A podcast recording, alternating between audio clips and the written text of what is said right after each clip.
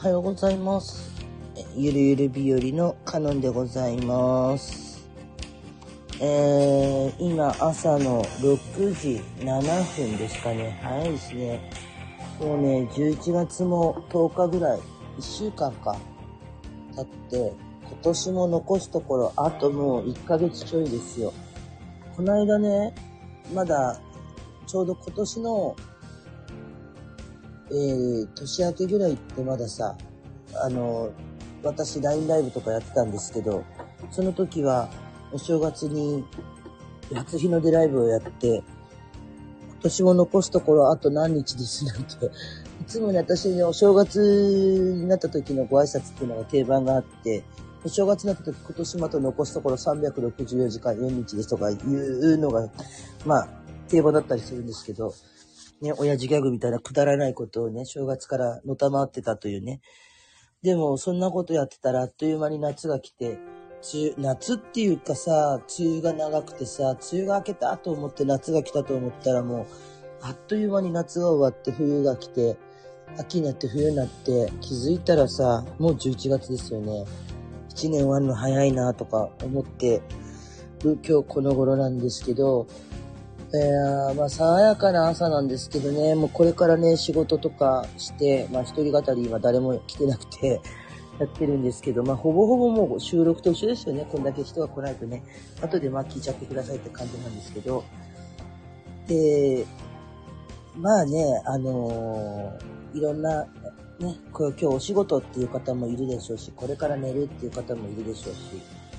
で今もうとっくに起きてね、朝なんだかんだやってらっしゃって、その延長でね、朝を迎える方もいると思います。私の場合はね、基本、その、なんていうんですか。まあ、昼間の仕事をしてまして、まあ、ほぼほぼ占い師なんでね、昼に動いてたりとかするんですけど、はい。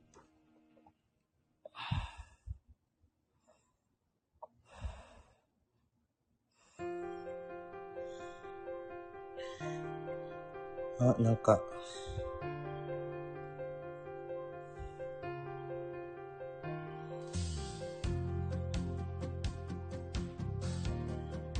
ちょっとね、嬉しいですね。ちょっとレターが届いたんですけどね。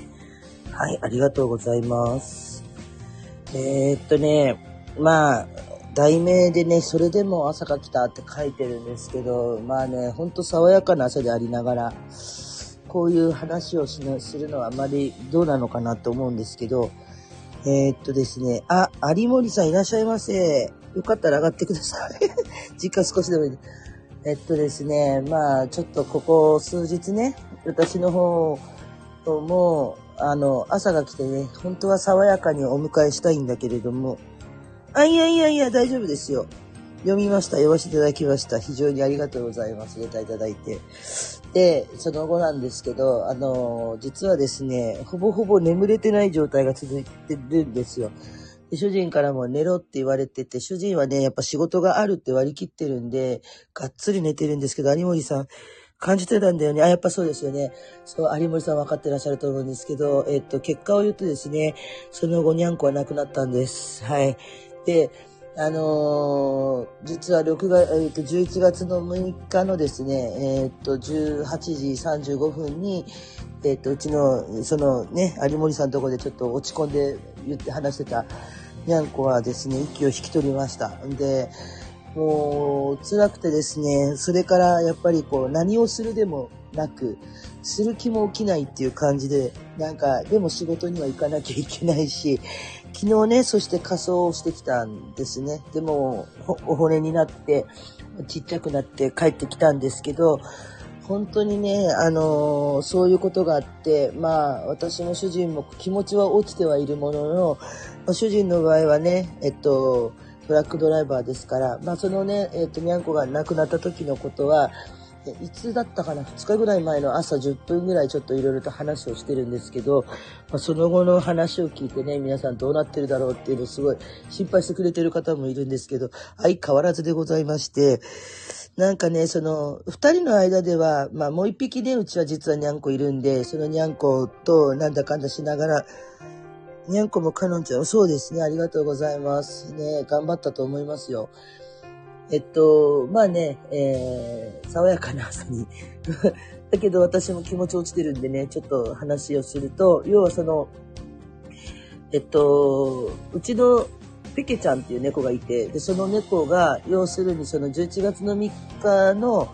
夜すご、夜まではね、普通だったんです。なんもなかったんですけど、でもね、夜中起きた時に、布団の上にいて、で、ちょっとおそそしてたんですよね。で、いつも通り、ちょっとそそする子だったから、こらっつって、パパんとこ行きなさいよって抱っこした時めちゃくちゃ軽かったんですよ。え？と思って、パパってポンと下ろしたら、もうぐしゃって崩れてしまった。で、何かがおかしいっていうことになって、とりあえず速攻その、うちのちびすけをね、引き取った時に、まあ、大きなケージを1個買ったんですけど、それを速攻作ってもらって、で、中に入れて、そこから看病が始まるんですけど、それが3日明けて4日ぐらいの、うん、まあ夜中から朝にかけてっていう感じだった。あ、3日だったのかな ?3 日でしたね。で、その日はもう祝日で病院がやってないだろうっていうところで様子を見て、それで、その翌4日の日に、まあ病院に連れて行ってもらいました。うちの旦那さんに。私仕事だったんでね。そしたら、その、病院の先生が言うには、ちょっともうその時点で重篤ですと。で、予断を許さない状態で、よくもって1週間。で、もうここに3日あたりで、まあ、様子見てください。で、もしその、この後に悪い症状が出ればもうダメかもっていう診断をされてたんですね、実を言うと。うん。痛み感じてます？ありがとうございます。で、でですね、あのーうん。で、結局、その様子を見てたんですが、あの、にゃんこってね、その毛だ、毛づくろいするじゃないですか。それでその毛づくろいをしたら、結局それを出す力っていうのが、まあその大きい方で出すか、まあ大体吐き戻すんですけど、すっごい食欲があったんですよ。食欲があったんですけど、食べなくなってゲーゲーゲーゲー吐き出したので、ええー、と思って、たまたま自分が家にいる時にそれを見たらば、びっくりしたわけですね、私。それで、ああ、食べたのにと思ったら、毛玉だったんですよ。で、毛玉で入って、その翌日、翌日が5日で、5日の日に吐いたのかなほいで、わー、わーと思ってたら毛玉だったから、あ、なんだ、毛玉吐いたのね、食べなさいねって言ってたんだけど、その毛玉を吐き出してちまちま食べ始めて、ちまちま。で、お水はすごいので、ちまちまっていう感じだったんです。で、6日私が、日、日払い、日雇いつか、まあその単発の仕事があって、で、そこに行ってたんですが、主人が休みだったんですけど、ちょっとその検査をね、一度受けさせて、あの、一日ゆっくり話してみてくださいっていうふうに先生の方から言われてたらしくて、その話をしたんですけど、まあ要はその給料までお金がないわけですよ、うちらも。もう猫にもお金かけなきゃいけないが、お金もそんなにないと。で、ちょっと、12月になったらボーナスが入るんだけど、その前にこういうことが起きちゃって、だけど、受けさせないわけにいかないし、治療してうまくいくんだったら、もう殺、死んでいくのをむざむざ見る、見て後悔するわけにもいかないから、もうちょっと検査を受けさせようっていう話になりました。ほんで、主人に頼んで連れてってもらって、そこに立ち会うことはできなかったんですね、仕事だったんで。ただその時の、えっと、検査結果っていうのがもう、これはいつ死んでもおかしくないっていう数値で、白血球、赤血球とかいろんなリンパだったりとか、肝臓とか、肝臓や腎臓やらの数値はめちゃくちゃだったっていうんですよ。それでもう今夜が山だろうっていうところで、あの、うちの主人が一旦、まあ、ピケちゃんを連れて帰って、あったかくさせたり、その冷え、体が冷えてたので、低体温みたいになってたから、北海道とか入れて、あの、まあ、看病してたんですね。で、私の、その、仕事を迎えに行こうとしたんですけど、どうもこのにゃんこが気になったと。それで置いて行ってしまって、なんか気になるから、その迎えに行くとき一緒に連れてっていいっていうのが LINE が来たわけですよ。で、私も仕事終わってその LINE 来たら、そうやって来てるんで、あ、いいよって言って、それで、出てきたらもうすでに、もう連れて、今家出たからって言って、じゃあ、分かった分かったって言って、じゃあ一緒に帰ればいいね。もう検査受けてなかったし、見れるしって言って、送る時も一緒に乗せてきたんですよね。もう目離せなかったっていう状態で。だけど、お迎えも一緒に行こうって言って、にゃんこを連れてお迎えに来てくれたんですけど、その私が車お迎え来てくれてるところに向かって、ドア開けて乗ろうとした直前に LINE がポッと入って、容体ちょっとやばいって言い始めて LINE でね、あ、こいつやばいって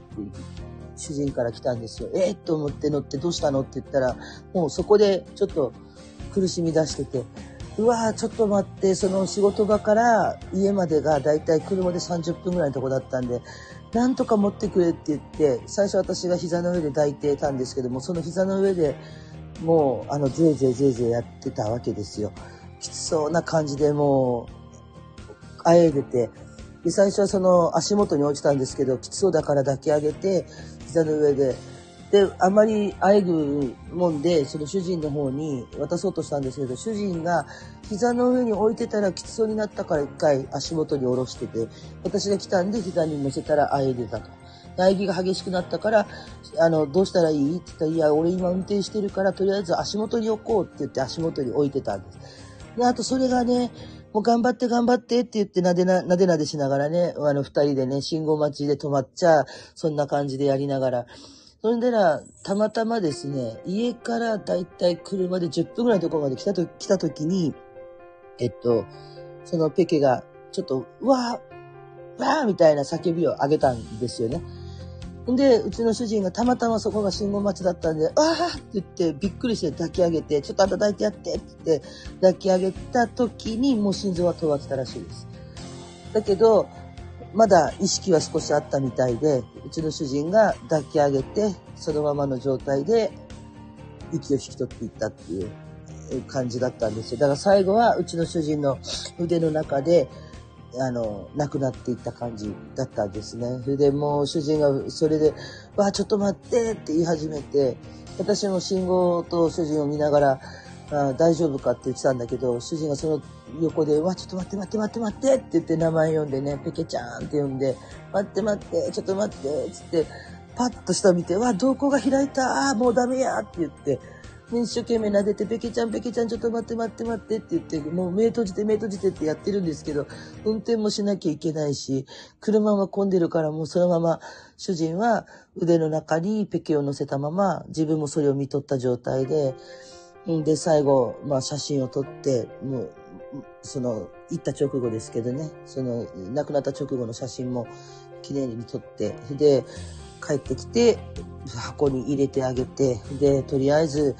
その、仮装しなきゃいけないけど、どうしようかって、そこ決まるまでどうするっていう話になって、捨てるわけにもいかないから、もう家に帰ってきて、家帰ってきたよって言って、箱に入れてあげて、その、ずっとくるまってたバスタオルがあるんですけど、それを敷いて、それにくるんで、で、自分が住んでる部屋の隣に、まあ、親子がいるんですけど、お母さんと息子の、その二親子さんが、まあ、すごい可愛がってくれてたんで、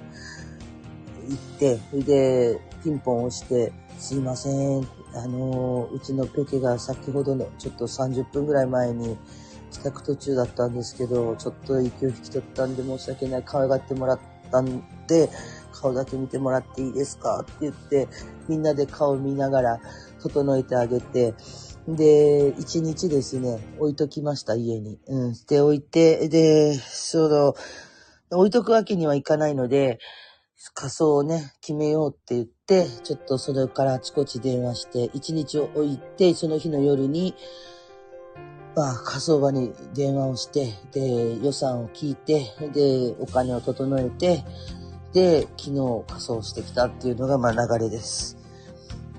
あ、えっ、ー、と、上原和義さんいらっしゃいませ。えっ、ー、と、有森さんが、腕の中で亡くなったゆうちよせで私のにゃんこのことを思い出すな。そうですね。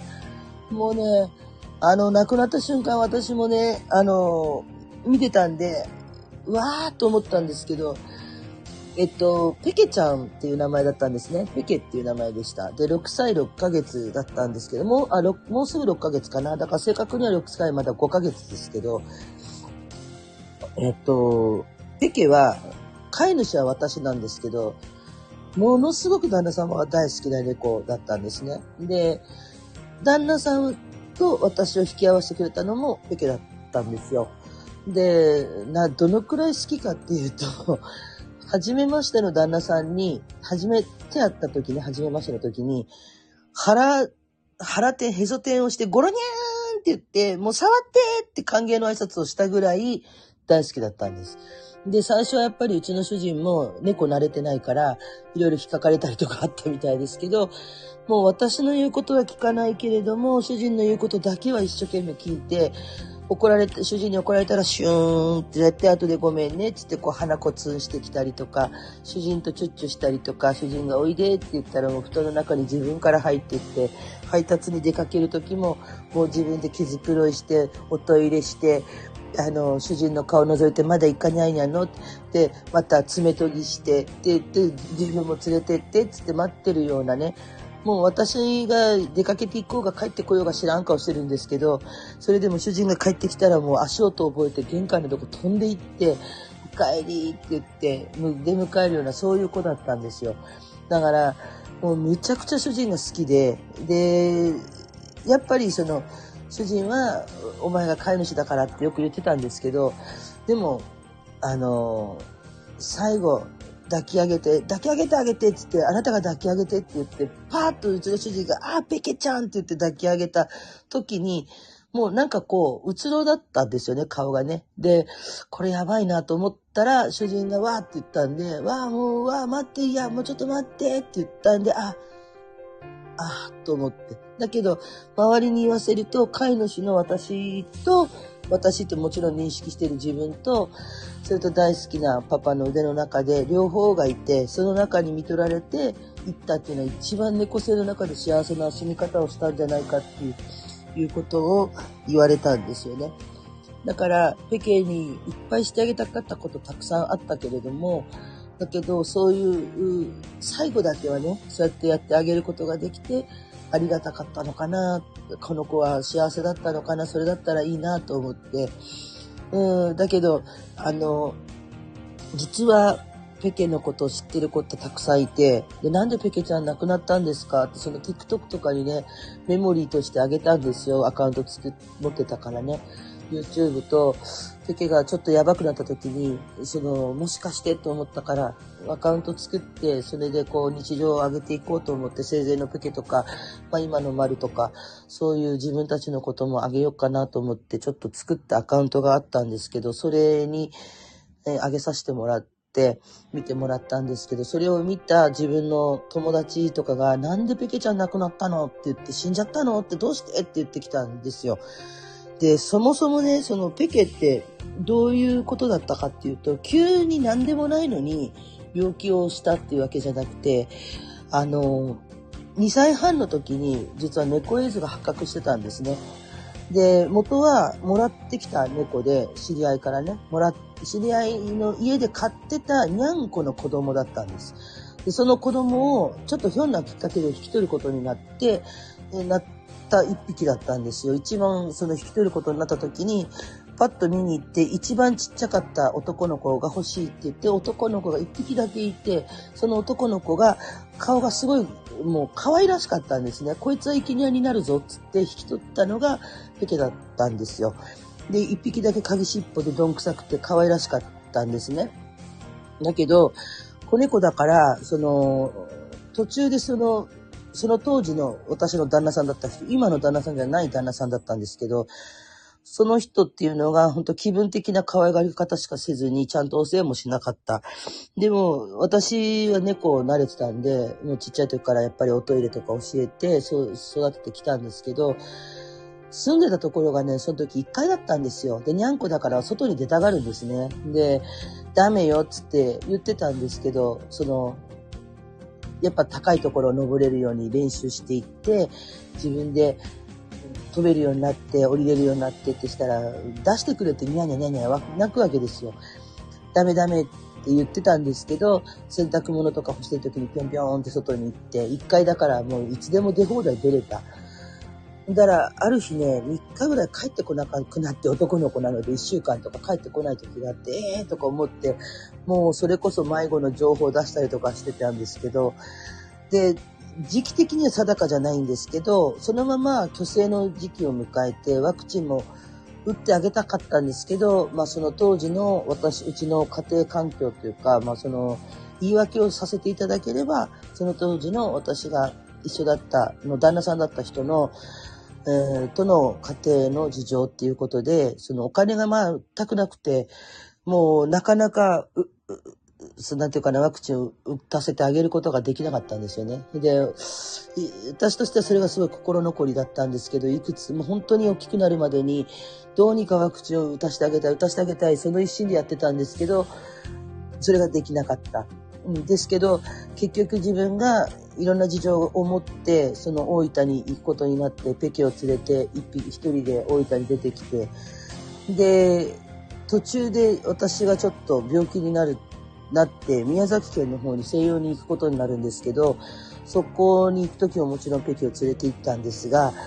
そこのあたりで、ちょっとペケの方に異常が出るわけですよね。んで、あれと思って、その異常が出たんで、まあ、最初はそのカリカリをね、食べるときにゲッゲッって言ってたわけですよ。で、結構ね、その当時のペケっていうのは育ち盛りだったから、ガラガラってなんかこう、取られたくないにゃよ、みたいな。お前には食わせないにゃよ、みたいな感じで食べてたから、あの、詰まってゲッゲッって言って、私がトントンって背中を叩くとカポって3粒ぐらい吐き出したことがあったから、あんたが一緒に食べるからだよっていうような毎日を過ごしてたんですよね。ところが、大分に戻ってきて餌あげてた時に、ずっとそれを繰り返すわけですよね。何を、水を飲んでも咳き込むし、それで、あの、カリカリじゃない餌あげてもなんかこう途中でフレークみたいのでもゲッゲってやるし、特にカリカリとかちっちゃなタイプだろうが、大きな粒だったらもちろんだったんですけど、ちっちゃい粒で開けてみようと思って、ちっちゃい粒やっても、ゲーゲーってやるもんで、これはおかしいってことで、えー、その時病院に連れて行ったんですよ。で、そしたらそこで、その時がちょうどね、2歳になったかな、なったかならなかったかぐらいの時だったんですけど、2歳半だったかな。2歳になったかな、なってすぐぐらいかな、だったんですけど、病院に連れて行って検査をちょっとしましょうかって話になって検査を、血液検査してもらった時に、猫エイズが発覚したんですね。それで、その時はもう虚勢をしてたので、あの、なんでその虚勢した時の病院でそれが発覚しなかったんだろうって言って、その先生が言ってて、何を調べてたんだろうと、手術しなきゃいけなくて血液検査をするはずなのに、それが出てこなかったと。おかしい、何も聞いてないんだねっていうところで、はい、もう何も私も聞かなかったから、虚勢した病院からこういうことが出ました、こういう反応出ましたって聞かなかったから、じゃあ私ちょっと聞いてないと。いやいやもうこれは本当に猫エイズ発覚してて、そのゲッゲッってやってたのは、それに、と一緒に口内炎を併発してたわけですね。だから、あの、投薬治療しないといけないっていうことが確定したんですよ。その時に実は私言われてたことが、えっと、2歳半ぐらいで猫エイズが発覚してもしっかりしたものだったので、あの、猫エイズって言ってもちゃんと寿命をね、全うできる子もいるし、生涯終えられる子もいる。必ず途中で死ぬわけではないと。だから環境とか、そのやり方によってはちゃんと長生きする子もいるけれども、ただ、すごく元気のいい盛りだったから、ペケが。で、子供の時点でこれかかっちゃってるから、ひょっとしたら場合によってはその、いろんな合併症を併発するだろうっていうことを言われたんです、そういうこと。で、それっていうのが、まあ、すぐではないが、えー、っと、だいたい年齢的に7歳になるぐらい。まあ、だから5、5歳、6歳、7歳、そのあたりで、もしかしたらその猫エズによる合併症みたいな形で貧血だったりとか、肝臓、腎臓とかの、まあそういったものがいっぺんにガーッと来て、えー、しまうと、うこうリスクを、ものすごい高いリスクでこの猫は抱えていると。で、もし万が一それが出た場合はもう助からないですっていうことを言われたんですよね。だから、あの、申し訳ないけれども、猫エイズで投薬すれば大丈夫よっていう考え方は捨ててほしいんです、ここでっていうことを言われて、もうはっきり言ってその時に命の宣告をされてたんですよね、実は。で、覚悟してくださいと、今からも覚悟しとってください。これがいつ出るか分かりません。3歳になっても出るかしれない。2歳の終わりで出るかもしれない。こんなちっちゃい時に出るかもしれない。3歳になって出るかもしれない。もしかしたら出ないままいけるかもしれない。それはもう自分では何も言えないと。ただ、あの、猫エイズっていうキャリアがあるために、口内炎の方の症状が出なかったとしても、他の症状で本当に併発していきなりガッと来たら、もうこの子はたちまち生きていられなくなって死んでしまうのでっていうことで、もう覚悟をさせられました、その時に。だから、いつかはこうなるっていうのは、もう3年ぐらい前から分かってて、それはうちの主人にも話してたんですよね。なるべくストレスをかけず、なるべく穏やかに暮らしてあげてくださいっていうのは言われてました。だから、なんとなく、なんとなくなんですけど、いつかはこうなるだろう、いつかはこうなるだろうって言って思ってて、で、あの、主人にも話をして、そういう感じでちょっとゲッてやったら吐き戻したりとかしたら、どっちで吐いてるのかっていう基準。だから、毛づくろいをして、やっぱり猫は毛って吐くので、その吐き方の色とか、拭き取った時に毛が混じってなかったらもうおかしいとか、猫風邪ひいたら、大丈夫ペケちゃんみたいな感じ、ちょっと神経は入れてました。で、まあいろんな事情があって、まあ元気に過ごしてきたんですけど、丸が来てね、丸とかがマウントかけるようになって、ちょっとやっぱペケなりにはストレスがあったみたいで、まあそれがね、あって、すごく蓄積されていったかってそうじゃないとは思うんですけどね。でも、その、検査結果を見たときに、帰ってきてね、あーって思ったんですよ。そこの宣告をされた時に言われたことはこれかと思って、もう赤血球から何かの数字がもうバカ高かったんですね、リンパとか。ああ、これかと、これで、今の動物病院連れてったらもうそういう貧血やら何やらの数値もやばくて脱水症状も起こしとって何でって言われたんですけど、それの原因が全くわかりません。心筋症も血栓もあの、あって、腎臓もあって、っていうふうに言われたんですけど、気づきわからない。だけど自分はその3年半ぐらい前にもうそれを言われて覚悟を決めてくれって言われていたので、そこは納得できたんですよね。できたけど、やっぱりね、万が一一つの奇跡が欲しかったね。うん。あ、ペケちゃん、こんだけ、ま、パパとママがね、一生懸命、うん、あれやけん、もう猫絵図持っとっていいけん、まるちゃんと仲良くね、もうちょっと仲良く、あとちょっとでまるちゃんと寄り添ってハート型作ってやるかなとか、そんな状態だったんですよね。本当に、その、た、ぐちゃってなる数時間、本当にね、あの、9月の3日の夜9時ぐらいまでは本当普通に走り回ってたんですよ。だから、走り回って、丸に追いかけ回されて、布団の上にトコトコトコってやってきて、で、また降りてとか、そういうことを繰り返してたから、にゃんにゃん言いながらね、やってたから、もう本当にそんなに突然に来るって思ってなくて、覚悟はしてたものの、まさか今日っていう、もうあとちょっとで自分たち結婚記念日来て、その時にペケちゃん、まるちゃんも入れて配信もしようねって言ってたし、クリスマスも一緒に過ごしたかったし、で、あの、占いの仕事するからって言って、うちの主人がその中古のパソコンを買ってくれたんですけど、そのパソコンにプケとマルと二人の写真を入れて年賀状作りたかったらしいんですね。な今年はこうやって、あの、年賀状作るぞ、なんて言ってたんですよ。その言った矢先の話だったので、なんか、その覚悟してたとはいえ、やっぱりなあ、あ来たかと思いましたね。本当にその最初、主人の腕の中で死んだ時は、何も真っ白だったんだけど、でも検査結果を見て、あ、あの時の先生、リスク、やっぱ、そうかそうか、この子は、そもそもそういう体を抱えてたからっていうので、納得はしたんですよ。もう原因がわからないとかじゃなくて、猫絵図からの合併症なんだっていうことも、全部やったんだけど、ただ、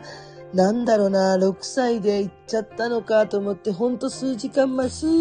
数、もう2日前まであんなに元気だったじゃんって、あんなに、ご飯いっぱい食べてて、ね、それで圧迫排尿とかそういうのも教えな、教えてもらって、ちょっときついけどやんなきゃね、ガブされても、つめつめ猫キックされても、やれなきゃね、と思って、はあ、それ私係がやるのかとか思ってたんですけど、でもなんかもうあっという間だったし、でもなんかいろんなことを思ったのは、やっぱりその主人の大好きな、一番大好きな主人の腕の中で生き取れたこと、でそこに、そのペケが猫エイズですっていうふうに言われた時に思ってたのは、飼い主としてこの子が最後を迎える時は、あの、猫って隠れて死ぬって言うけども、そんなことはしなさせないで、自分がしっかりなでなでとかね、しながら、もし私が、その時は一人だったので、この先その、まさか今の主人と出会うとも思ってなかったし、どういう状態でね、えー、ペケが最後を迎えるかっていうのは、その頃は想像もついてなかったんですけど、もしも自分が一人だった時、この状態を迎えたら、私は飼い主としてペケを見送ってやろうと思ってたんですね、ずっと。だから、それまでの間、ペケに自由にしてもらって、好きなように動いてもらっていいけど、最後は私がちゃんと見届けてあげたいっていうのはすごく思ってて、主人もやっぱり同じことを思ってて、で、実はその6日の亡くなる直前ぐらいの、まあだから2時間ぐらい前かなんか家にいる時に、その、ペケが押し入れに入ろうとしたらしいんですけど、だから、その動きを見て、うちの主人が、あ、猫は隠れたところで死ぬっていうのを思い出して、もし押し入れの中に入って一人苦しんで死なれても困ると思って、押し入れに入れさせなかったらしいんですよ。嫌だ、嫌だ嫌だって思って。どう、ちゃん、ダメだよ、そんな中で隠れて死ぬなんてさせないって言って、押し入れのドアバンって閉めたらなんか入りたそうな顔してたらしいんですけど、結果的にそれが主人の腕の中で行くような感じになったんでね、そこはもう見送ってあげられたことは、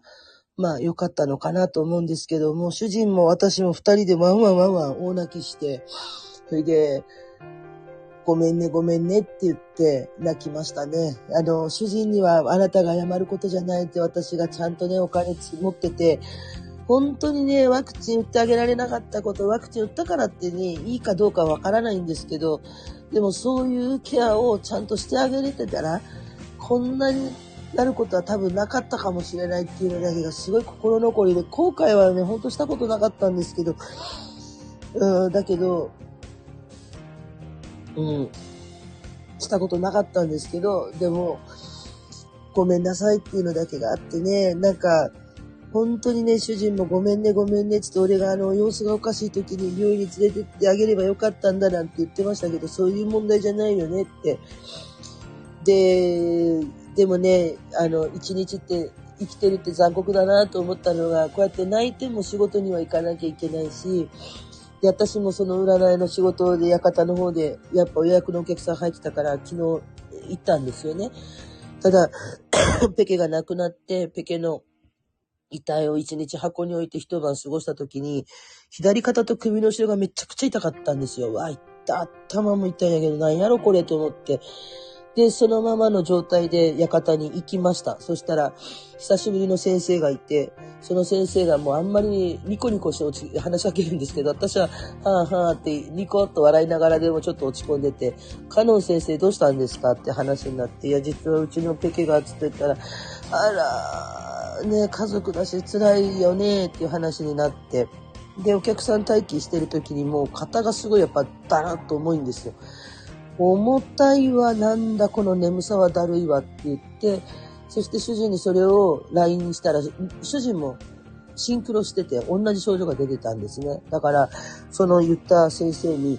ちょっとこういう状態なんですけど、あ、ちょっと待って、私見てあげるわよって言って、こうパッパッと見たら、その先生が、あの、ペケのメッセージを、まあ、代弁してくれたんですけど、カノン先生、後ろにペケちゃんいるよって言って、あのー、可愛らしい言い方でね、コロッと声が変わって、悲しまないでっていきなり言われて、その僕がね、あ、こうなったのは、寿命だからって。うん、別に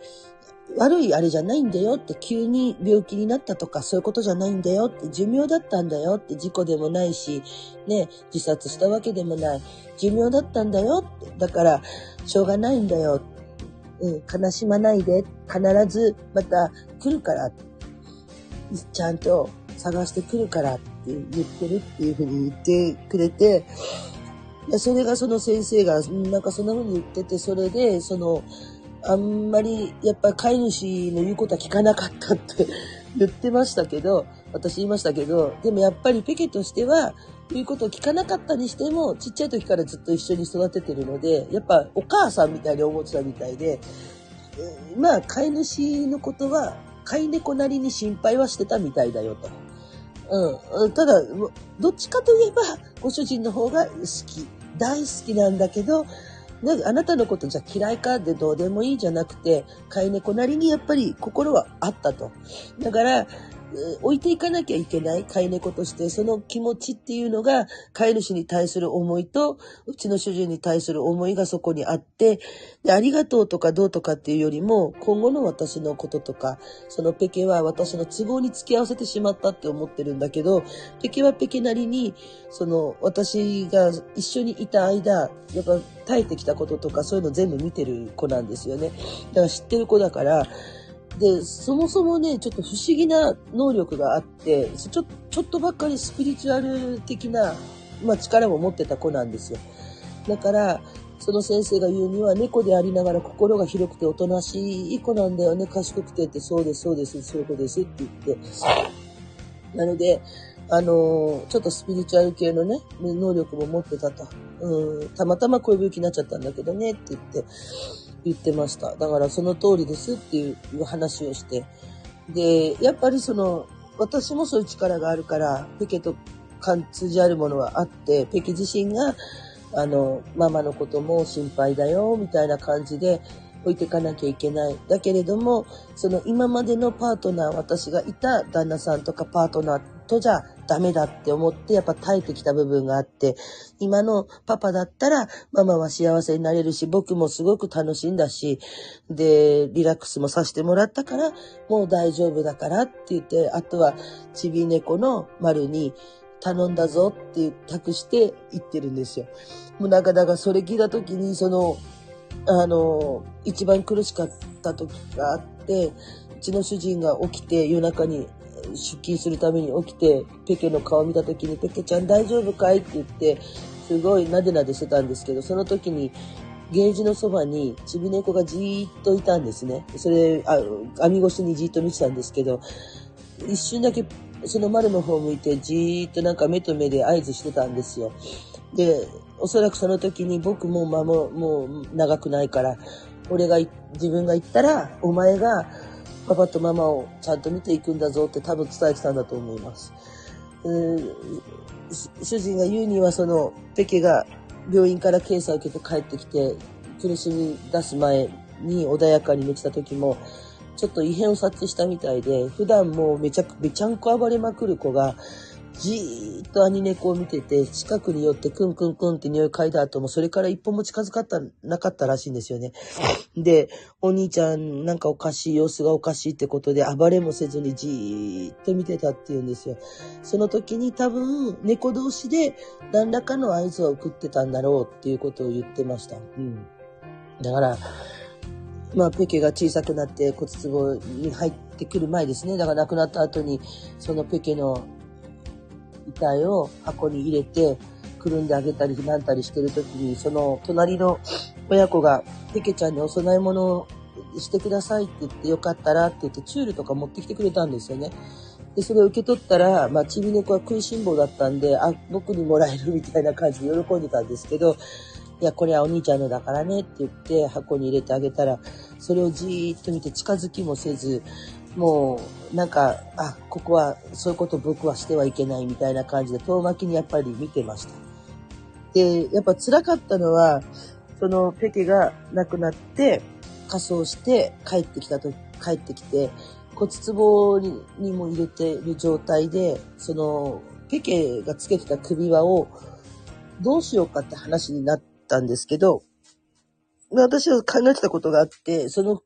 骨壺を入れる骨覆いって言って袋があるんで、のこと骨覆いって言うんですけど、骨袋とかね、その骨袋に、ペケのその首をこう一緒に引っ掛けるような形でつけてあげたかったんですね。で、ただ、その紐を通すのにちょっと寸法が足りないからこう伸ばそうとかそういうのもあったんですけど、ペケがつけてたままの状態で、もう余計に寸法を再変えたりせずに、ペケがつけたものを外したそのままの状態でつけてあげたかったんですよ。そこにペケがいるからって言って。だから、そういう縛りは良くないかもしれないけど、そこにペケちゃんがいたから、そのままの状態でもいらんこと変えたくないって言って、まあうまいことつけたんですけど、それをつけてる時に、やっぱり丸がそばに来て、こう骨、お骨のね、そばでこうクンクンクンクン匂い嗅いでて、それで、えー、っと、3日ぐらいね、病気のペケが入って苦しんでた、まあもうそもそもケージがあるんですけど、そのケージの周りをくるくるくるくる回って、こう、ニータンがいない、お兄タンがいない。いつもは、その僕がこうやってやってたら、押し入れからトーンって降りてきて、そのお兄タンを僕がガブってこう、マウントして、じゃれて、追いかけ回してっていう遊びをしてたんですけど、何回丸がくるくるやっても近くに押し入れのそばに行ってもニータンの姿が出てこないんで、おはようございます。あ、いやいや、鍋ちゃんさんいらっしゃいませ。よかったら聞いててください。うんなんで、そういうお兄ちゃんがいないからって言って、ニータン、ニータンってやっぱ探し回ってて、で、今、今じゃあバルはどういう状態なんですかっていうと、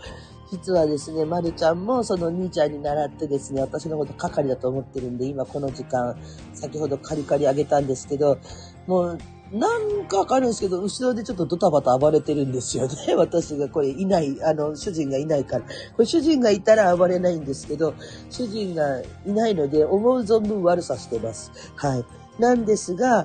やっぱりその悪さの途中にふとこう立ち止まって、キョロキョロっとして、あれ僕走り回ってるけど、兄タンがいないっていう顔をするんですよ。ただ、昨日主人が寝てる時に私が一人でここでちょっと一服してたら、あの、やっぱケージの周りをくるくる回って匂いをずっとあちこち嗅いでいるんですね。で、まるちゃんお兄ちゃん探してるんかってお兄ちゃんいないよって言ったら、くんくんくんくんくんくんくんって匂い嗅いで、またなんか、主人の座ってた座椅子の上にとことこ歩いてきて座り込んだんですけど、あの、雰囲気が違うなっていうのはやっぱり思ってるみたいで、丸自体も何が起きたか猫なりには分かってるんですけど、その理屈とかいうのはそれ、それほどね、もう猫なので、まあ、ましてや1歳の猫なので、ほぼほぼ分からんが、ただ、なんかこの家の中が異様だなっていうのだけは分かってるみたいなんですよね。で、お兄ちゃんから頼むよとは言われたものの、なんかこの係の私、係って認定されて、格下認定されてるんで、係の私がいて、その係の私もなんか様子がおかしい。で、お兄たんはいない。だけど、お兄たんの匂いは家の中まだ残ってるんで、いるような感覚で戸惑ってるっていうような感じなんですよね。で、それが、まあ、今の状態です。で、目の前にやっぱりお仏壇がちょっとあるんですけど、そのお仏壇のペケちゃんをこう見てね、そこに置いてあるフレークを丸が飛びついてんじゃねえかとか思っても全然飛びつかず、あーね、お骨拾う時もこんななっちゃった、こんなちっちゃい体になっちゃったって言って、もう骨壺二人で、主人と二人でなでなでして、すっごい泣いたんですけど、ねなんか私ね、あよく考えたら、あの、やんのかポーズとかもされましたよ。ちょっと待ってくださいね。まるちゃんと何した もう、何してくれた？この放送の途中にあんたは、分かったね なんでこういうことするのあんたやってくれましたね。このちび猫。せっかくしんみり放送してる時に、やりましたよ。朝っぱらから、あなたは何をしてるんですか？ガチャーンって言ったじゃないですか。お皿割ったね、あんた。あ、割った。何やってるのもう。こんな朝早くからですよ。このバカ猫はですね、ちび、ちび猫は暴れまくって、やらかしましたね。やっちゃったね。ちょっとね、拾って片付けなきゃいけないんだけど、何してるにゃかあんた。ねえよ。まあこんなことをしてたら多分、ペケはいつも、じーっと丸何やってるんやかみたいな顔して見てて、で、なんかこう、シャーとか言って、落ち着くねよみたいな感じのことやってたんですけど、そのストッパー役がいなくなったんで思う存分やって今、ガチャーンってお皿終わったんですけど、やばいんやよみたいな。だけどこのちび猫がこうやって暴れてやってる日々を送りながらこうやってお皿が割れたりすることも多分、なんかの、あれなのかなとか、今軽く思ってます。うん。お皿が割れて、行く、行ったり物が壊れたりすごくしてるんですけど、それも何らかの合図なんだろうなと思って、深くは受け止めないです。こういう風にね、まるちゃんがやっていきながら、ペケのことなんかも自然と変わっていくのかなとか、いろんなこと考えてます。この子がいてくれてよかったねって昨日、うちの主人と話をしてました。主人もそうだねなんて言ってたんですけど、ね。だけど、ダメよ、あんた。言ってましたね。そうやななんて、うちの主人も。まあ、まるちゃんが元気が良くてよかったですよ、本当に。本当ね、やっぱペケのことがあったんで、自分は、まるにだけは、そういう思いをさせたくなくて、ちゃんと、まるの、まるはワクチンを打ってあげてます。で、ただ、それをしたからといって、決してなんかその、いいわけじゃなくて、ワクチンを打っていても、そういう病気になる子はなるみたいなんですけど、ダメあんた。ほんとやんちゃな子だよ。でもこうやってまるちゃんのお世話とかしとったら、ママたちも晴れるかな？あんたのおかげで。ね。頼むよってお兄ちゃんが言ったんやけ、あんたちょっとおとなしくなんなさいって言いながら、まだまだね、心は、二日三日じゃ晴れませんけどね。今でもこうやって話して、バカーとか言ってますけど、でもね、ここに本当はいたはずの子がいないわけですから、なんか、辛いですよね。うん。でも、本当にね、なんかあの、主人の腕の中で亡くなることができたペケは幸せだったんだと思う。私の腕じゃなくて、見とることができた自分は良かったんだと思います。それだけですね。あとは、まるちゃんがおとなしくなってくれて、ちょっとね、またまるの写真なんかも思いっきり載せますけど、結構なわがままボディで、お兄ちゃんの餌も食っちゃってましたからね。だから、そういう状態になっちゃったんで、ちょっと丸を痩せさせようとか、そうなんですけど、まだ今のところは仕事に行かなきゃいけないから行ってる。予約が入ってるから行ってこなしてる。でも、昨日もなんかうちの主人がそのペケがそうなった後に病院に連れて行って、その日は外食したんですけど、明日はちゃんとご飯作って食べようねってまさか死ぬって思ってないから、あの、ちょっと簡単にできるようなご飯をね、買ってきてくれてたんですけど、もう、それどころじゃなくて、結果、ペケがそういう風に亡くなっちゃったもんだから、もう二人揃って何をする気力も起きないんですよ。もう二人座って、ただタバコに火をつけて、なんか、主人はお酒を飲み、私はなんかお茶を飲み、はぁ、ってやってる感じ。ペケを眺めて二人でペケちゃんペケちゃんつって、その一晩は大泣きをして、で、昨日は昨日で、あの、もう、ご飯作んなきゃと思って晩ご飯何にするって話は一応するんだけど、何にも起きなくて。本当はね、あの、そういうのはいけないんだっていうのは分かってるんですけど、もう何が辛かったかって、やっぱそれも辛かったし、それでその火葬場で手、その支払い手続きを取った時に、あの、四十九日と一周期をこの時にやりますみたいな、初七日と四十、えー、四十九日かな。その日付を書いてくれてたんですよ。で、その紙を見たらば、四十九日がいつだったかっていうと、クリスマスイブなんですよね。もう、四十九日クリスマスイブやんって言って、言ったらうちの主人が、ええー、っていうもんで、ここ計算して書いてくれてるのクリスマスイブやんって、今年のクリスマスぐらいは、ね、その、主人ともうゆっくりね、にゃんこと二人で、まあ釣りまでは、釣り出しても多分ぶっ倒されるんで、クリスマスケーキでもなぁと思って少し余裕ができるから、にゃんこのクリスマスケーキでも買って、したかったのにって言ったら、12月24日のイブが四十九日なんてつ、なんちゅう子ど、なんちゅう猫やねんって言って二人でちょっと悲しげに笑って、憎いねって言って、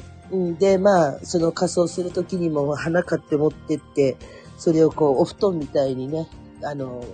置いてくださいって言われたんですけど、私、仮装したこと、仮装場ってね、人、人間も猫もなんですけど、立ち会ったことがなくて、その、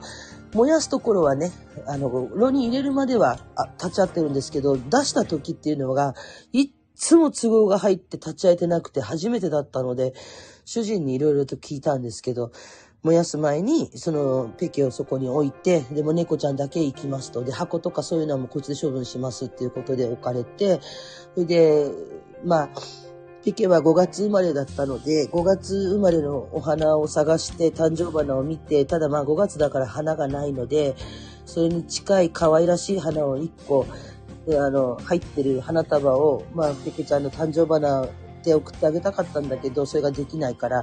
で、そんな花屋に行く暇もない、もう時間がそんな花屋もないので、じゃあ、これに似た可愛らしい花があるからこれでごめんねって言って、かぶせたんですけど、まあね、あの、結構、のほほんとした猫だったんですが、ちょっとガサツのところもあったので、お花の布団を作るようにこう、置いていってあげたんですよね。それでだけど、この子は草、雑草とかに寝っ転がってふわふわするのが好きだったから草は似合うけど、花を周りに置いたらどんだけ可愛くなるだろうと思って置いてたら、まあ花が似合わん、にゃんこじゃっつって私が一言笑って、で、火葬場の人と笑って、見てごらんって可愛いってどうかなんか花に囲まれてもこんだけ花が似合わん猫がおるって言って、餌を口元に置いて食べてねって言って送り出したんですけど、まあそういうちょっとした話をしながらね、帰ってきましたけど、いやー、絶果がわからないし、まだ3日とか2日とかっていうのはね、本当にわかんないですね。四十九日まで多分、の頃にはだいぶもう落ち着いてると思うんですけど、まだちょっと、お家の中にやっぱいる感覚があって、で、骨壺持って帰ってきた時にその玄関を開けるわけですけど、いつもそのペケは私や旦那さんが帰ってきた時は外に行きたがってて、玄関の外で背中、あの、ゴロニャンゴロニャンするのが好きで、外に出たらもうずっと帰ってこないんで、あんまり出したくなかったんですよね。で、あちこち、その脱走することはなかったんですけど、ゴロニャンゴロニャンするとやっぱ汚れちゃったりするから、もうダメよって言って出さなかったんですけど、ベランダだけ出していましたけど、でも主人や私が帰ってと、私が帰ってくるときはいつも玄関の向こうでこうスタンバイして待ってるんですよ。で、その時の首輪のチリンっていう音がいつもドアの外から聞こえてくるから、ガバーってドアを開けるとペケが出てきちゃうんで、そーっと開けてペケをこう中に押し込むような感じでホイホイホイホイって入っていってたんですけど、骨壺をね、持って帰ってきた時に、ペケそこにいないのに、そーっと玄関を開けて、いると思って玄関の下の方をじーっと見ながら、思わずペケちゃんって言って入っちゃったんですね。そうするとダメって。だけど、丸は外に出てくるような子じゃないんで、むしろそこにはいないんですけど、あ、あ、そっか。いなかったわ、そーっと開ける癖がもうついてて、足元でこう確認しながら入ったんですけど、あれ？おらんね、お利口さんと思っ、あら、誰もおらんやん。あ、そっか。ペケはここやって言って骨壺撫でて、あんたがおらんのに、ママは まだ癖がついてるって言って、そうやってちょっと一人でね、ちょっと悲しく泣き笑いとかしたりとか、まだそういう癖も抜けてないよ、ペケちゃんのね、もう、つってあんた掃除せんで良くなった代わりに、おしっこもすることなくなったけん、掃除せんでよかった代わりに、ママ玄関こうやって開ける癖ついた、とか言って、そんな話をしながら迎えました。朝ですけど、やっぱまだね、2日3日じゃだとね、ちょっとね、だからうちの主人がまだ私がずっと涙が止まんなかったり、ね、寝れなかったりしてるんで、仕事をまあ休めっていうふうに言ってくれるんですけど、泣き晴らした顔で言ったって、あれだからって、昨日も泣き晴らした顔で仕事に行ったので、主人が心配してましたけど、いやでも行かなきゃしょうがないし、まあそれはね、あのー、仕事ですからね、そ泣き晴らしてどうこうつっても、それはうまいこと、もう顔でも洗って行かないと、それね、予約も今日入っちゃってるわけですから、でね、子が死んだからぐらいでね、ぐらいでっていうのはいけませんけど、そういう風に行かないと、それで予約のお客さんを跳ねるわけにはいかないのでね。うん、だけど、それほどやっぱり私も泣いちゃってるような感じです。仕事の時なんかはね、やっぱり笑ったりとかしてますけど、うん、ちょっとね、ご飯とかもなんかこうお腹が空いたから食べてる。食べてるけど、なんか味もしないし、美味しくないし、楽しくないし、うん。だから、まあでも今日あたりからちゃんとね、普通のあれに戻して、少しずつやっていかないとな。多分家なんかも綺麗にして、さっきまるちゃんガチャンって言って聞こえたと思うんですけど、ああいうことにもならないようになってもいいように、家の中も少し整えて、それは多分ペケは託していったことだと思うし、今回そのペケがそういう風になったことで自分たちもたくさん分かったことがあって、感謝しきれないし、じゃあそのペケの感謝の分だけ自分たちがなんかできてたかなって思うと、うん、まだ飼い主としては不合格だったかもしれない。でし、ペケにとっては幸せだったんだったらそれでいいのかなっていう、思う部分もあって、うん、まだまだですね、本当に そんな感じです。うん。っていうとこですね。はい。まあ、辛いけど、やっぱりね、あの、いつまでも引きずってても、うん、ケケは帰ってこないし、もう、あそこに骨壺のまま今目の前に、まあ、うちアパートなので、お仏の置くスペースがないんで、えっと、本棚とかそういう棚に置けるちっちゃいミニ仏壇っていうのはあるんですけど、そこに、まあ、うちの主人のお母さんですね、実のお母さんとお父さんとかおじいちゃんたちのこう、位牌を一緒に置いてるんですけど、そこの中に、の、ペケの骨壺も一緒に置かせてもらってます。で、あの、おじいちゃんの方にね、あの、実家とか行くと、お仏壇の前にいつも座り込んで、おじいちゃんの方、あの、お位牌のご先祖様の方じーっと見てたペケなので、おじいちゃんペケ、いつもあの、あの、実家のね、方に、お母さんの実家の方とか遊びに行った時にこうやってご挨拶してたけど、こういう形でお邪魔しますねって言って置かせてもらって、線香もあげて、で、拝んで、うん、まあ、向こうで楽しくやるんだよ、みたいな。うん、ことも言ってます。主人もやっぱ泣きたいみたいなんですけど、さすがに仕事なのでね、もうそんなメソメソもしてられないって言って、丸を抱っこして、なんか、神妙な顔もしてますけど、うん、まあそんなとこですかね。あなんか辛いですよね。うん、だけど、それでも朝は来るし、それでも一日は来るし、で、今が一番やっぱり自分たちも本当にお金がね、なかったりとか、一番どんつばりつまりで、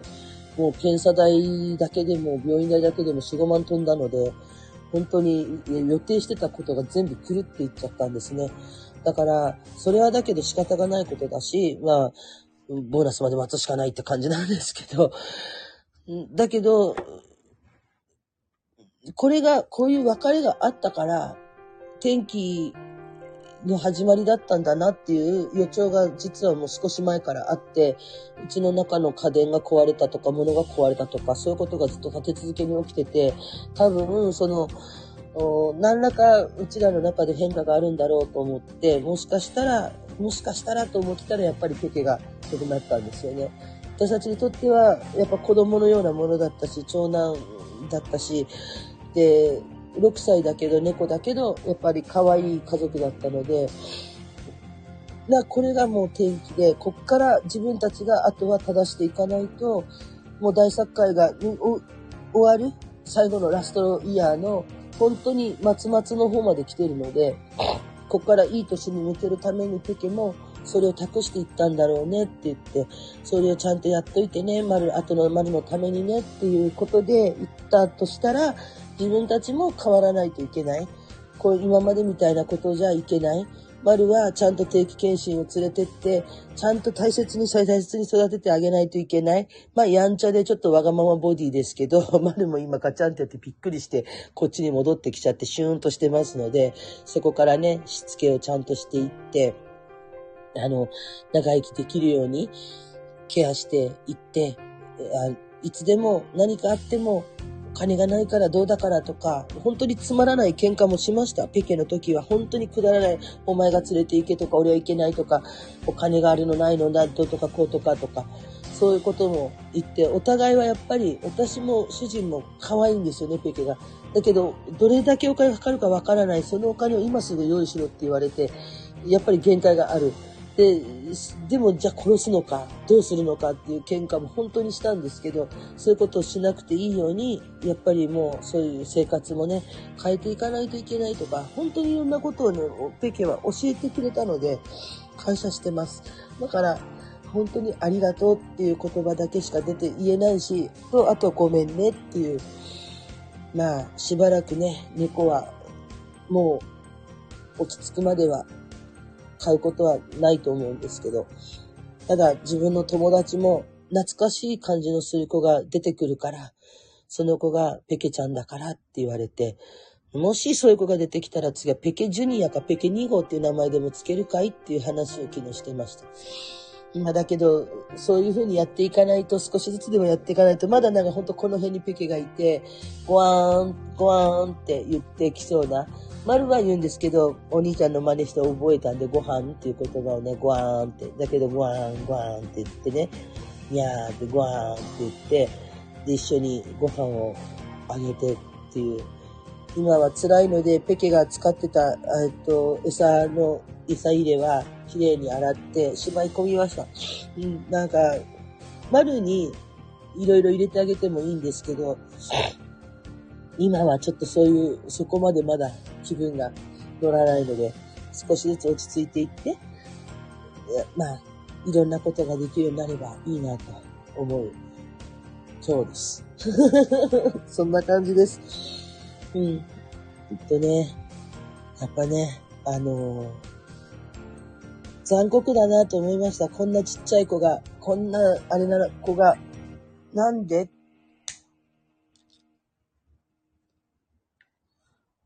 なんでなんだろう。こんなにちっちゃい体をして痛いとも言わないで、ただ一人で苦しんでいく。何悪いことしたわけじゃない。この子は何の使命を持って生まれてきたんだろうって思った時に、な、なんで生まれてきたかとか、その、この子が目的としてたものっていうのは知ってたんですけど、要は、ペケは、その、私はこの、このその、その今から話す説を信用してるんですけど、ペケはそもそもその生まれてくる時にもう主人を見つけてたんですね。うちの主人を。で、今の旦那さんを見つけていて、あの人のところに行って飼われたいっていういうことをすごく望んだんです。だけど、神様から、お前はまだあの人のところにすぐには行けないと。で、今住んでる家に来て、少し、もうほんの間もなくしたら、あの人に出会えるようになるから。それまでは、お前は待つんだよって言われて生まれてきてるんです、だと。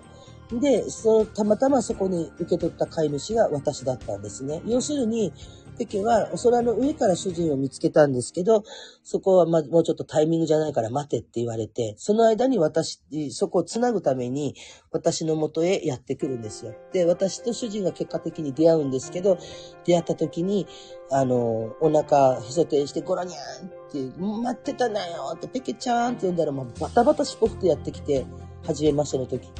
で、ゴロニャンって自分からお腹見して、もうもう私にもしなかったへそ天でゴロニャンして、もう僕を撫でて撫でて待ってたのよ、大歓迎ねよ。つって出迎えたんですよね。主人がそれ見て、うわー、お腹触らせてやるんか、お前は。って言って喜んで、どんどんどんどん家の中に連れて行って、さあ触れ、さあ撫でろって言って、やったんですけど、もう待って待って待って待って、やっと来てくれたんじゃねっていう、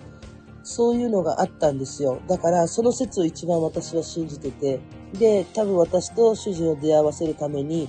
主人に出会うために来た。ただ、そのすぐじゃなくて、2年半ぐらい待つ時間があったんだけど、じっと待ってたんですよね。ただ、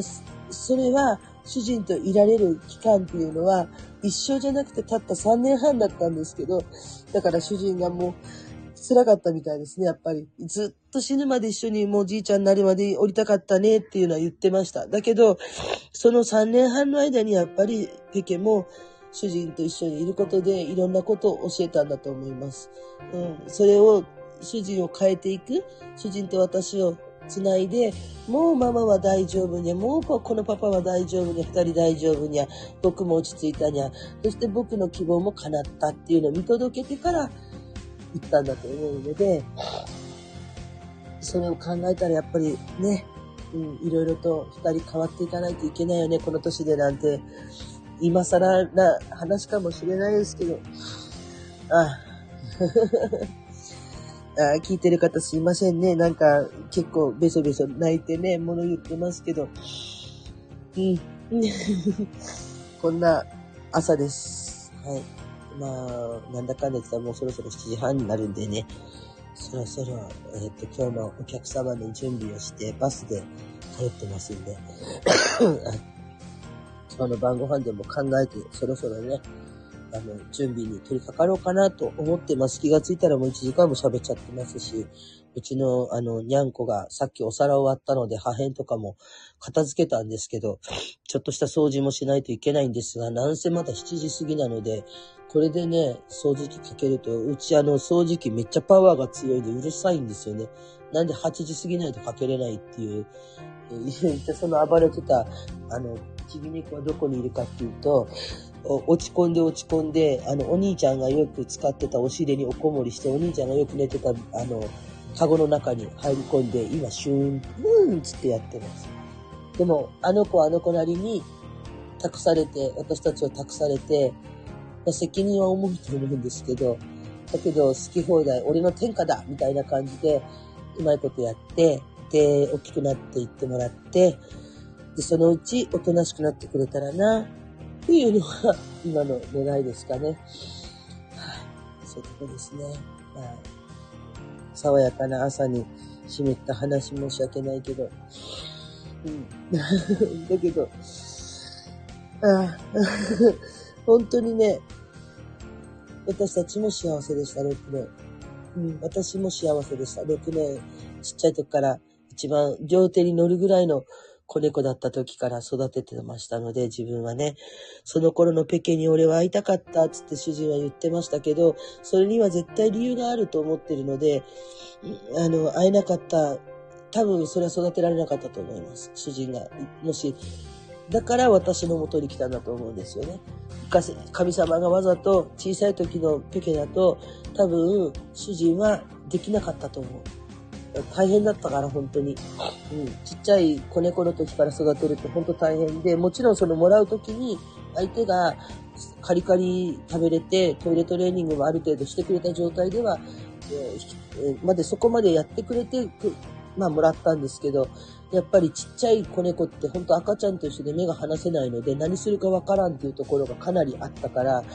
あとはやっぱりその餌変えたり考えたり、こういうところに行かせたらいけないとか、ちっちゃいがゆえに、やっぱりいろいろとびっくりすることもたくさんあるので、そういうのがわからないとやっぱ育てられないっていうのもあるから、やっぱり主人だとやっぱ無理だったと思います。うん。だからそこをある程度大きくしてもらって、いい感じで出会うために、私のとこ来て、で、繋いだんだろうなっていうね、使命を持ってきたんですけど、まあ、一つだけね、私、主人と泣き笑いして、わはって今でも話す思い出話があって、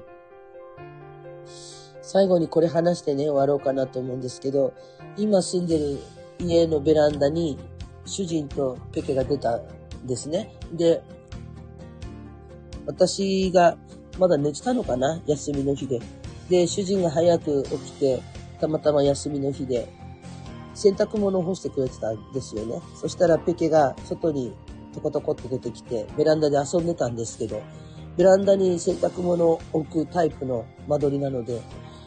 その洗濯機の上にトントンと乗って、隣のそのベランダの仕切りみたいなところが、まあアパートとかあるんですけど、そこの仕切りを飛び越えて隣のお家に入り込んでしまったんですよね。で、それはいいんですけど、うちの主人がやべえと思って慌てて洗濯機の上によじ登って、ペケちゃん、ペケちゃんって言ってるんですけど、ペケは飛び越えて外に行ったものの、それに気づいたそこの隣の家の人がガラッガラッと開けた猫がいると思って開けたら、全然知らない人だから、にゃーおーつってすごい吠えてるんですよ。で、手を出そうとするけど、シャーとかやるもんで、ビビり上がって、じゃあ帰ろうと思っても高さがないから帰れないし、すり抜けることもできない。帰るにが帰れないんですよ。で、どうしようってなって、うちの主人が行けばいいんですけど、そこのが女、女性の一人暮らしだったのと、うちの主人っていうのが結構不不器用な男なので、高倉家のようなとこがあって、あまりこう人付き合いが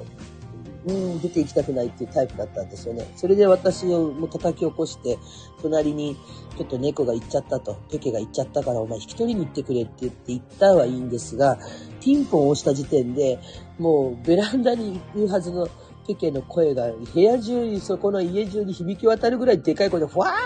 ーって言ってたわけです。うわーと思って、ピンポンって押して、すいません、うちの猫来てるでしょ。私ちょっと引き取りに来ましたんでって言って、で、あ、こちらです。猫ちゃん来たから可愛いと思って触ろうと思ったらシャーって言われたんで、ってその家の方言われるんで、まあ、私だったら大丈夫ですかね飼い主さんですからつって言ったものの嫌な予感はしたんです。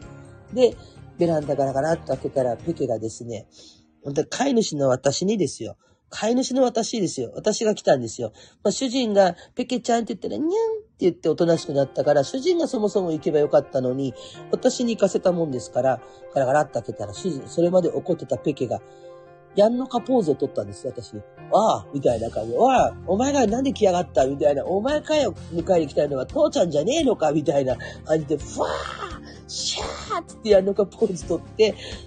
隣にそのお部屋の主さんがいて、飼い主さんですよね？って一言言われた経験があって、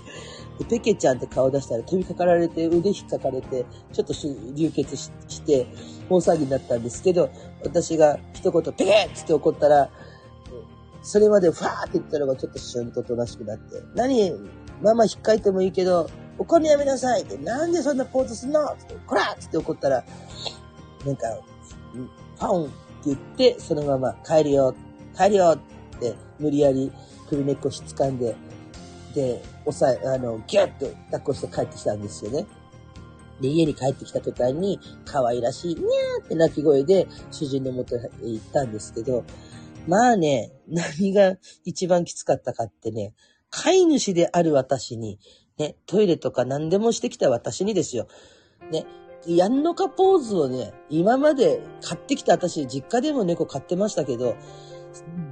だ、どの子もしませんでしたよ。私には。はい。だけど、ペケだけはやんのかポーズ取ったんですよ。私にやんのかお前こらみたいな感じでやられた時は、もう、一日落ちてましたね。ショックでした、本当に。なんで私がこの子にやんのかポーズされなきゃいけないの？なんなの？やんのかおめえかみたいな感じでね。で、だから私が、あんた行けばいいじゃんって言ったのに、なんで俺行かなきゃいけないの？なんでもかんでもこういうこと私させてさ。うちの主人は、そのやんのかポーズを取った壁を見て、ベランダの塀からヘラヘラ、ちょっと吹き出してヘラヘラ笑ってたっていうね、もうなんともね、恥かいた経験が一回あって、うん、まあそういう子だったんですけど、まあ今では本当にね、いい思いで、最後はね、優しい顔して死んでいったのでね、うん、あの、まあそれもね、うん、今だから言えるのかなと思ってます。はい。そういうところで。出しててもきりないですし、今日はもうこの辺りで、やっぱちょっと顔何回か洗わないと相当今さっきね、鏡、あの、そう、片付けしながら喋ってましたけど、ちらっと鏡を見たら相当泣き晴らしてますので、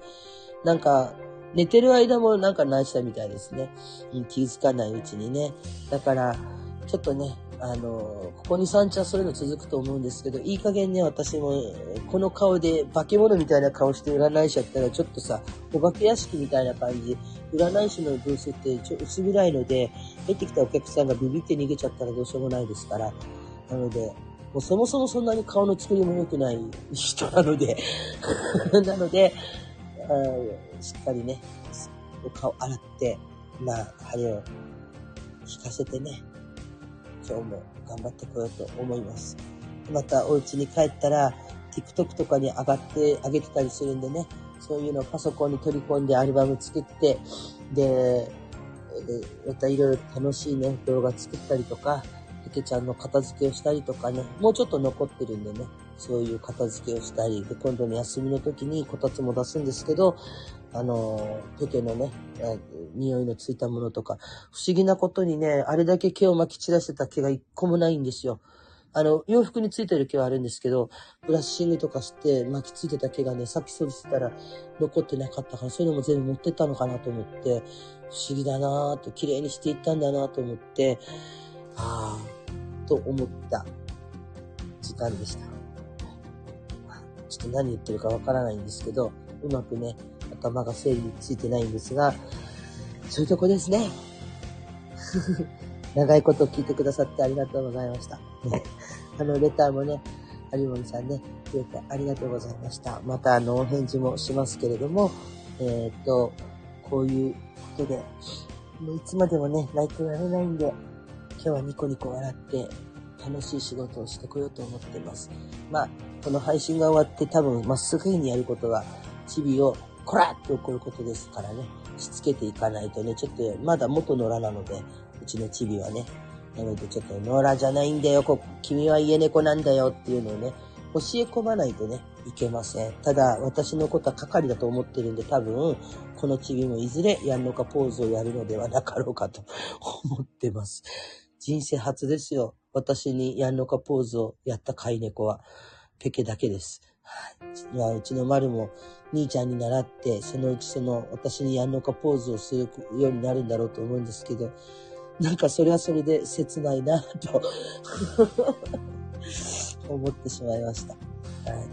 ということで、えー、長いことね、聞いてくださってありがとうございました。もうそろそろ7時25分になります。えー、っとね、ちょっと心臭い話だったんですけど、まあ、爽やかな朝で、今日はね、こういった少し寒いんですけど、天気もいいですし、いい朝ですのでね、これからね、お仕事行かれる方とかは、えー、気持ちのいい朝、空気吸いながらね、